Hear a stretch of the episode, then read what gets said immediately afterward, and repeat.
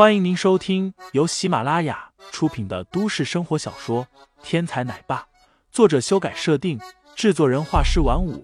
感兴趣的听众老爷们，赏个三连，点亮我的关注，点亮你的夜空。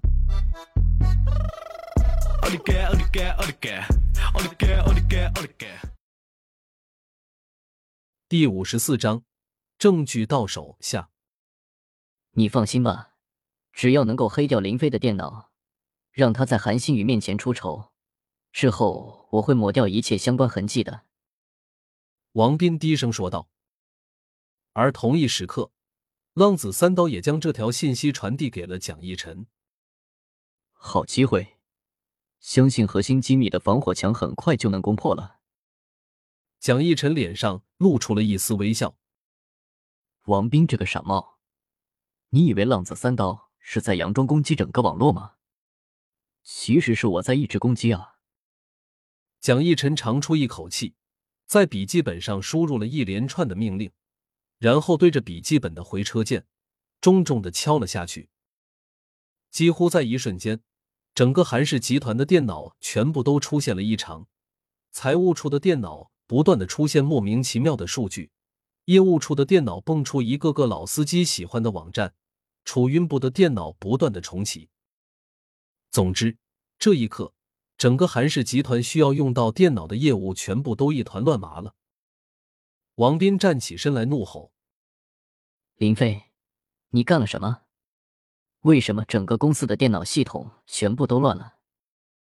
林飞冷笑：“关我什么事？我的电脑可是好好的。”哼，你输入那些操作命令之前，整个公司的网络可是好好的。现在为什么突然大家的电脑都不能用了？王斌的话很诛心。这是要故意将污水往林飞的身上泼啊！经过王斌这么一说，办公室内所有人的目光都向林飞投射了过来。韩新宇的眼中也带出了一丝怀疑之色。当然，他不是怀疑林飞故意搞破坏，而怀疑林飞操作不当，引起了集团的网络出现问题。呵呵，王斌，你的电脑也没出现问题，为什么不是你在刚才攻击了网络？林飞针锋相对的回应：“其实王斌的电脑是有问题的，只不过吴力瞬间将王斌电脑的故障排除了。”哼，我在公司多年，又怎么会在这种时刻做出危害公司安全的事情呢？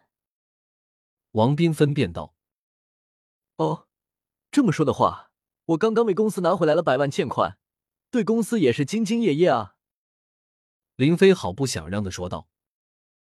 好了，都少说两句。我相信林飞不会做出危害韩氏集团安全的事情的。现在马上排查，到底攻击是从哪里来的？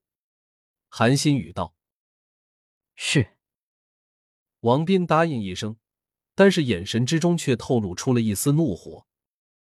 韩新宇已经多次当众维护林飞了，这让王斌简直怒不可遏，恨恨的瞥了林飞一眼。王斌偷偷的下了命令，告诉自己的手下，对于入侵攻击不要理会。而这时，欧丽也给林飞传来了信息：“飞哥，公司财务部系统被入侵作假的证据已经拿到，我会将这部分内容刻成光盘保存下来的。银行系统的被篡改记录也拿到了，我同样刻成了光盘保存了下来。只是环球公司那边不太好弄。”他们现在正在全力入侵韩氏集团的系统，所有的系统全力运转。我一旦入侵，就会立刻被发现。林飞扫了一眼浪子三刀，立刻通过摩斯电码回复道：“放心吧，蒋玉晨正在入侵韩氏集团的核心机密，我会开辟一条通向核心机密的秘密通道。我要求你往核心通道里面的秘密转移，同时替换一下错误的文件。”你也懂黑客？欧丽惊呼道：“嗯，略懂一点。一个人当杀手，不得不学啊。”林飞用摩斯电码叹了一口气，露出一副无奈的表情。欧丽大吃一惊，这才发现，原来林飞还隐藏着如此惊天的秘密。如果没有这起黑客入侵事件，相信林飞懂得电脑这件事，恐怕没有人会知道。五分钟后，吴力发来消息：核心机密安全转移，已经泄露的核心机密被全部抹除。十分钟以后，蒋逸晨大叫一声道：“成了，韩家机密文件到手。”而同一时刻，浪子三刀也对王斌坦言：“林飞的电脑技术太过强悍，我打不过。”其实哪里是比不过，浪子三刀的水平在黑客领域也算是比较厉害的了。